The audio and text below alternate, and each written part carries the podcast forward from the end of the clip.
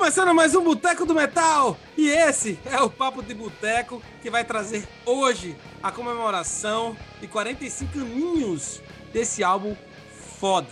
Desse, dos, um dos maiores álbuns do heavy metal, do rock and roll, do hard rock de todos os tempos. Estou falando do Rainbow. Na verdade, estou falando do Rising, do Rainbow. Cara, o álbum que foi lançado, ninguém sabe quando, se foi 15, 17 de maio, eu achei as duas datas. Não sei. É que foi em Antes 76, mais... foi. É verdade. 15 e 17 de, nada... maio, que diferença, né? eu não sei. Eu liguei para Blackmore e não atendeu, então não pude confirmar. Antes de mais nada, eu queria dar as boas-vindas aos meus amigos e companheiros de podcast, Leandro, Rodrigo e Cris Chateado. Tudo bom, galera? Oh. Cara, eu vou dar uma, uma pequena, falar um pouquinho, uma pequena introduçãozinha, que a história do Rainbow começa quando Rich Blackmore sai do Deep Purple. Então a história do Rainbow começa com uma história dele no Rich Purple, no Deep Purple acaba.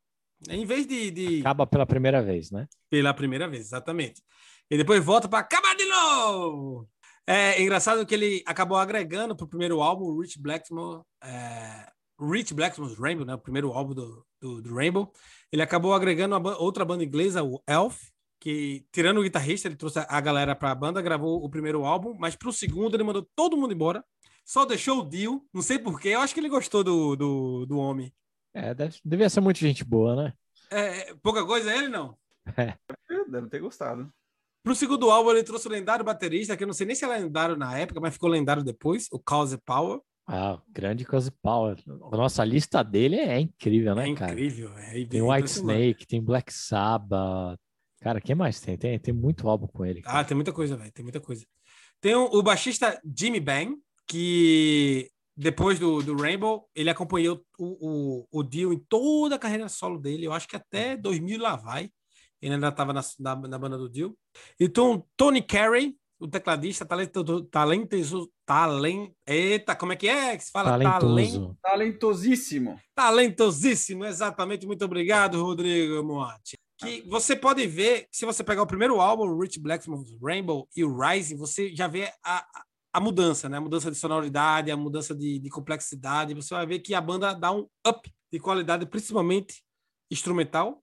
O, Rising, o Rising tá, traz seis músicas de um nível Rich Blackmore de ser, para falar a verdade.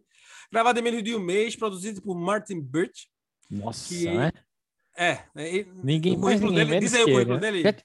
Não precisava gravar nada de bom, né? Já tinha um bom currículo até ali, né? Não sei quem. Qual que é o currículo dele? Já tinha Deep Purple, já tinha Black Sabbath. É, já tinha Deep Purple. Ah, Black já tinha Sabbath acho que foi depois, acho que foi em 80 só que ele gravou, né? Foi em 80, Sabbath. Black Sabbath. Mas é, é, depois ele, ele, produ... ele, produziu White Snake ainda, produziu Blue Oyster Cult e produziu nada mais, nada menos que o Iron Maiden. Iron Maiden, é. Mas isso foi depois, né? Não, isso aí já tava, já tava no... É, mas antes disso aí ele produziu muita coisa de Purple Fireball, o Machine Head, o Burn. Até aí ele já tinha produzido muita coisa de qualidade, né, cara? Vocês não acham que tem uma pegada de Purple esse álbum, hein?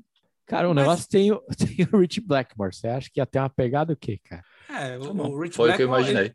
Ele, ele ter saído Foi exatamente o que eu imaginei. Ele ter saído de Purple e, o, e o álbuns anteriores, em Rock, o, o How Star, o Fireball, vem tudo daqui, ó, da cachola dele. É. Também. Saiu por quê? Sabe por que a primeira vez? Vocês sabem o motivo? É porque ele, ele não é uma pessoa muito fácil de lidar. Né?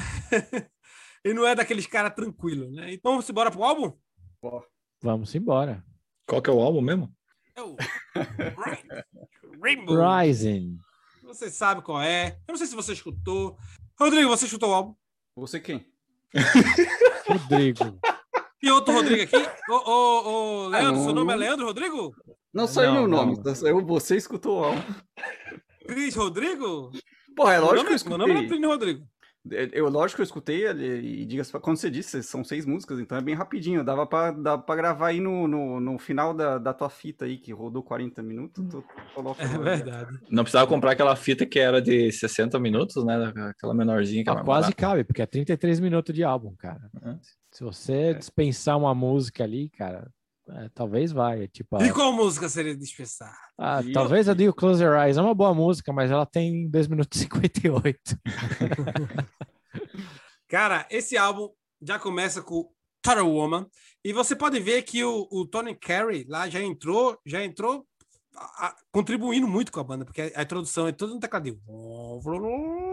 Acho que o Blackmore falou, ó, faz o John Lord se arrepender de ter nascido, cara. Verdade, talvez. Porque, porque é quase dois minutos, cara, de, de um solo de teclado que começa o álbum, né? Uhum.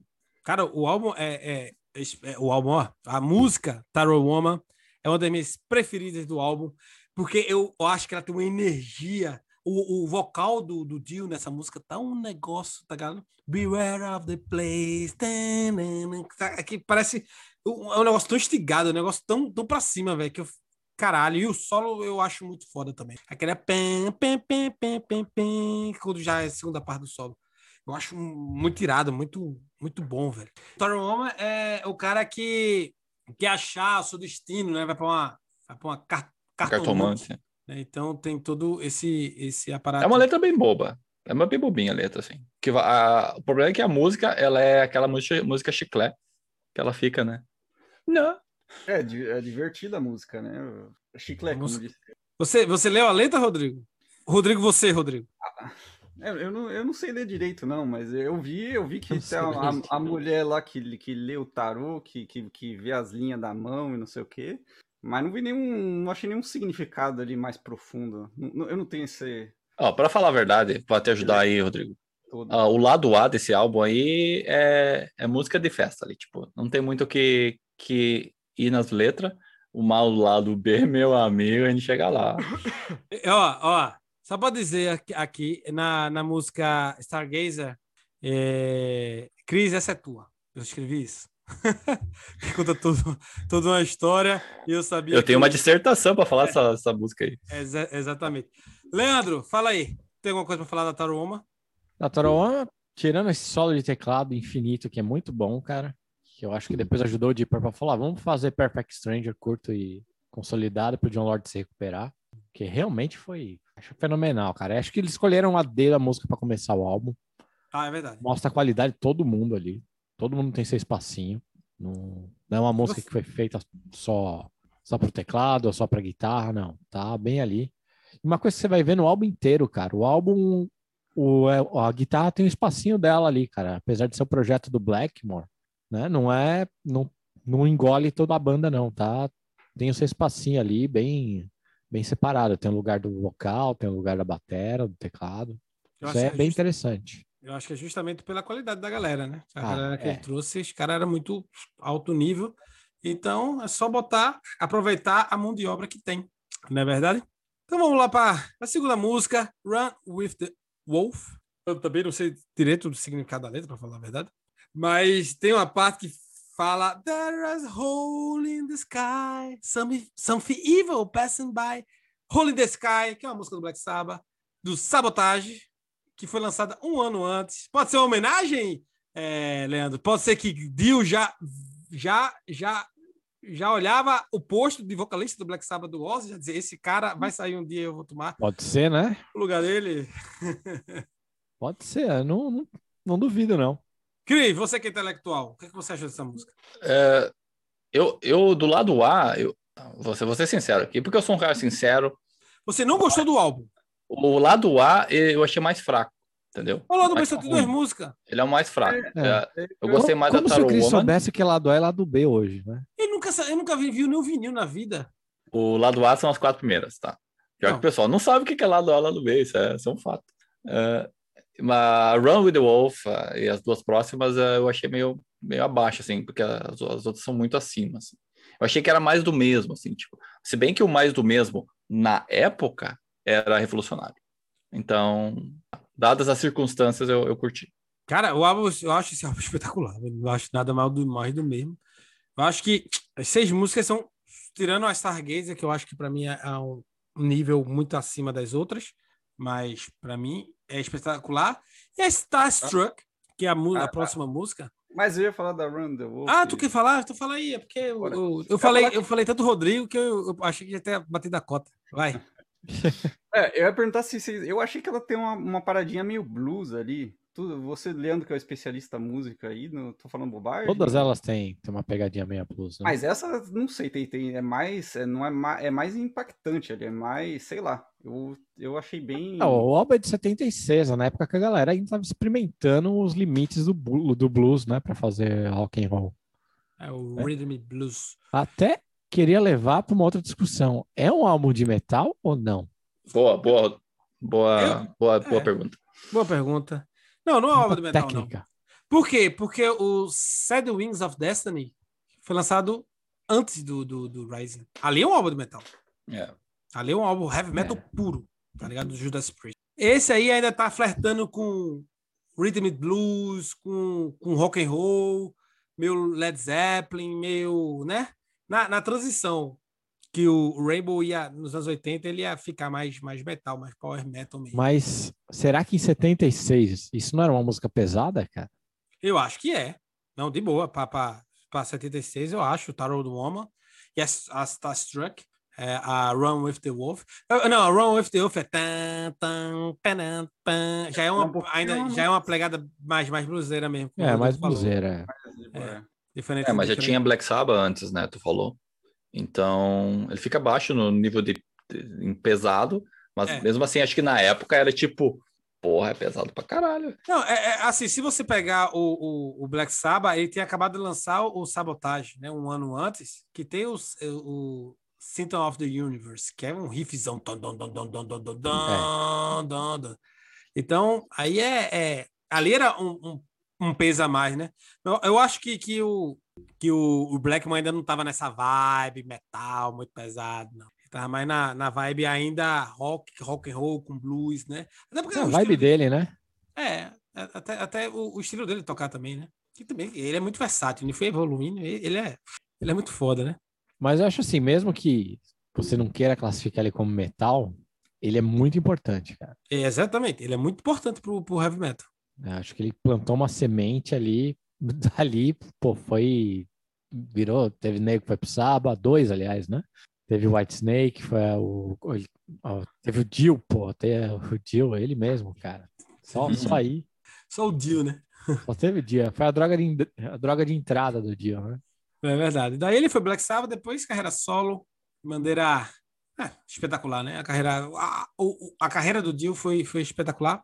Agora eu vou passar para outra música que é a Starstruck, que para mim eu achei um negócio meio tipo grupo, meio algo do tipo, tipo a menina correndo atrás ou de um é. cara ou, ou, de, de, tá ligado? É bem, eu acho, eu gosto dela. Eu gostava mais antes. Eu, eu tava escutando hoje, eu acho, é, tipo, eu achei ela, ela não sei se eu enjoei, eu escutava muito ela antes, antes quando eu falo antes mesmo, bem quando eu conheci o Rainbow. Eu achava, eu, eu achava ela massa. O riffzinho, né? Mas hoje em dia eu acho que ela realmente tá mais um nível, comparado às outras, é um, é, é, é um nível mais abaixozinho. Mas é, uma música legal, uma música curta. A Starstruck e a próxima também, a do You Close Your Eyes. O, o, o Chris já falou que achou mais ou menos. É, não é que elas são ruins, mas comparado com o resto ali do, do, do álbum, é, elas são.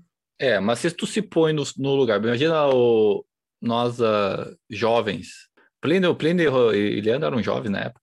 Em não, 76. eu não tinha nascido ainda, mas o Plínio ele tava se aposentando, cara. É... Eu tava eu assistindo muito Python. Isso. E imagina a gente se a gente escutasse isso aí, por exemplo, na rádio. Na rádio não sei se tocava isso aí, mas se a gente escutasse isso, ia explodir a nossa cabeça. De, tipo, no nível de, de, pesado e no nível de coisa, tipo, isso é muito louco. Será? Hoje em dia isso é porque a gente tá acostumado, né? Então acaba sendo mais, ah, é mais do mesmo.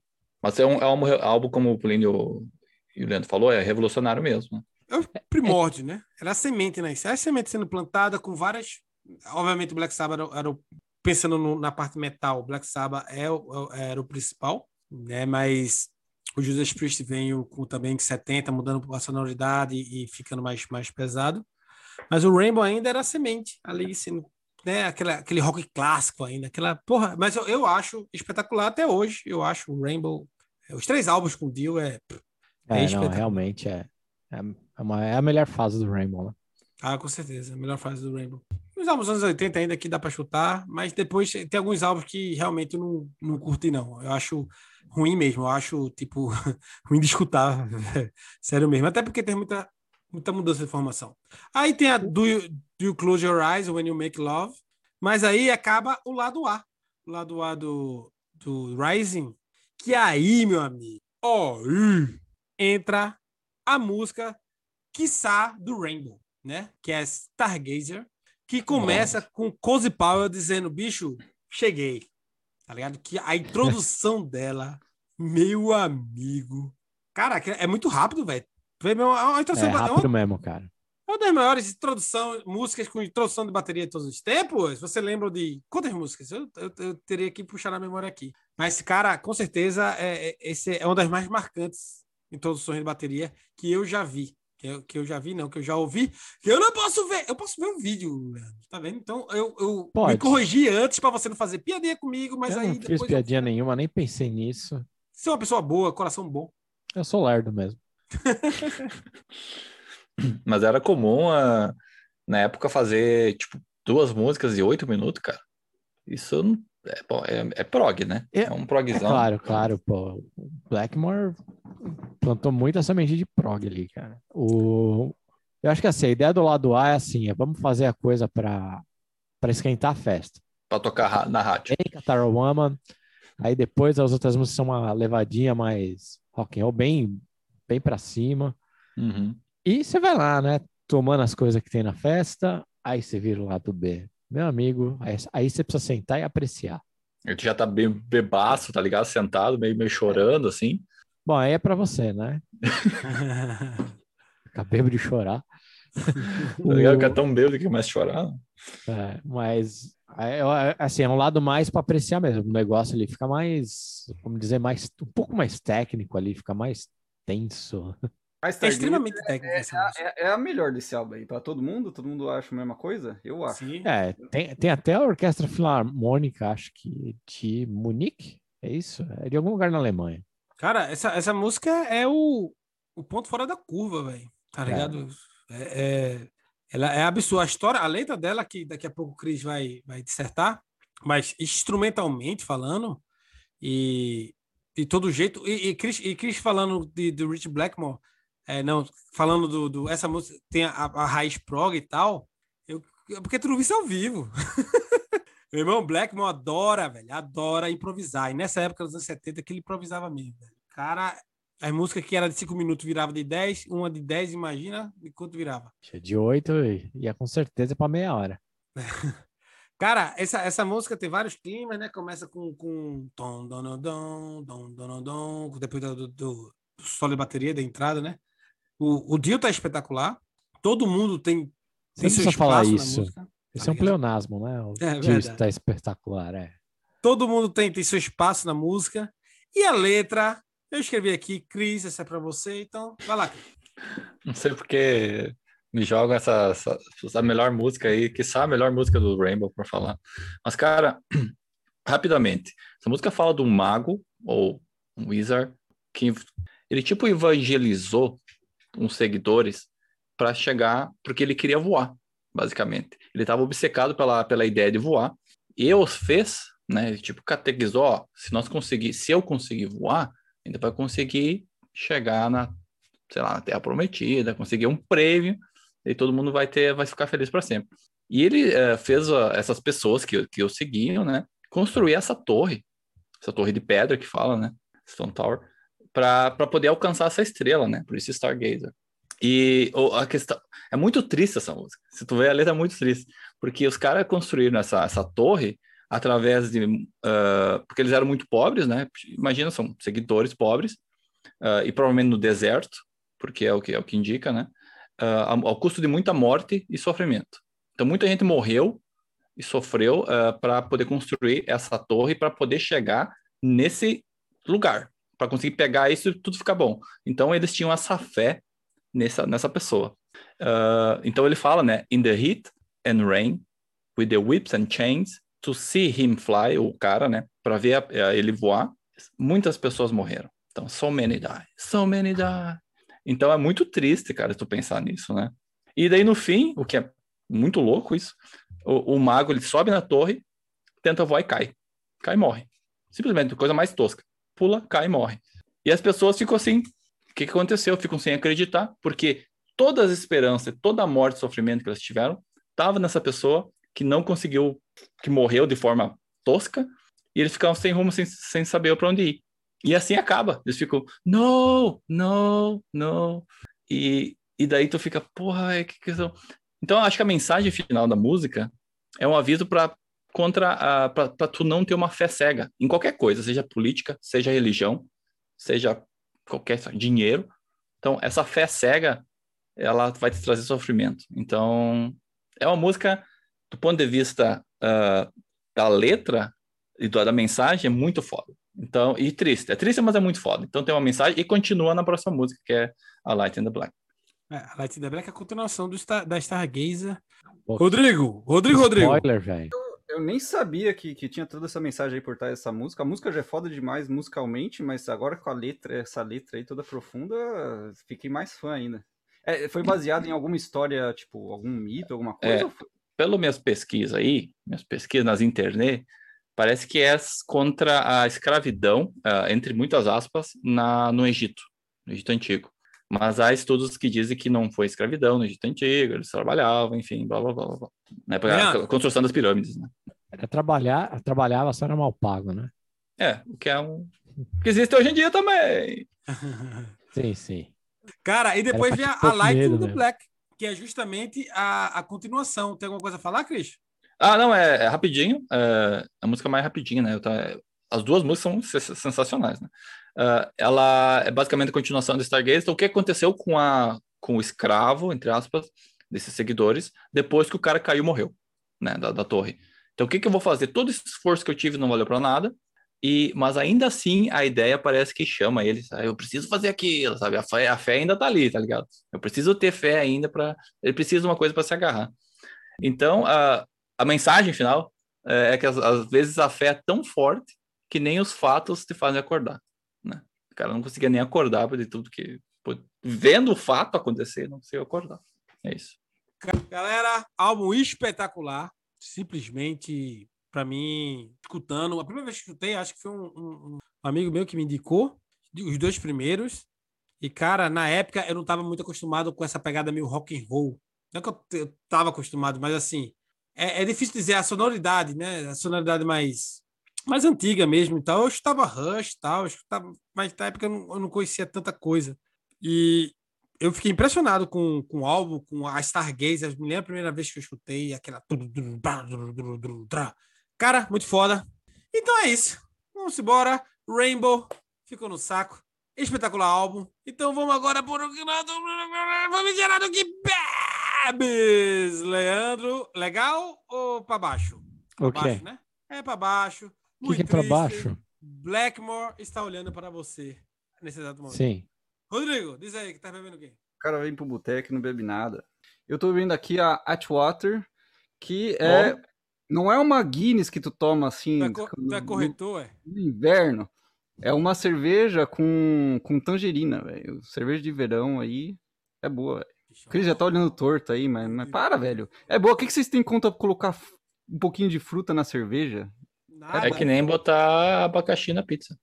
Não, Ei, abacaxi meu pizza, meu pai tu comia Califórnia. Eu falo, né, ele assiste esse é, programa. Que, que eu nunca comi, nem sei se é bom, não. Ele, ele vai botar nos comentários. Pra mim é um sacrilégio. E bem. tu, tu, tu faz o quê? Não, eu tô na, na, na Guinness. Que é isso aí? De, desde o ano passado. Isso. Tô na, é, a Guinness, é a Guinness, é, a, mesma, a mesma Guinness do, do Natal? A mesma, mesma Guinness de segunda que vem.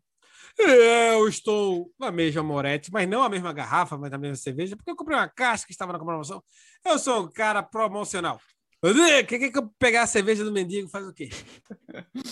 para pegar a cerveja do mendigo aí, é, tem que deixar o like aí no, no, episódio se você gostou. Recomenda aí para seus amigos, ajuda muito a gente aí, que a gente faz com muito carinho para vocês. É, você pode ver a gente no YouTube, no Face no GTV, ou se não, pode escutar a gente na sua plataforma de podcast favorita. E segue a gente que toda segunda e quinta tem episódio novo. A gente está no Face, no Insta, no Twitter, a gente está em todo lugar. Procura lá, Boteco do Mental. Se você tiver sugestões, críticas, quiser nos escrever, é para botecodometal.gmail.com. Valeu, ótimo programa, ótimo álbum, um beijo. Até semana que vem. Tchau!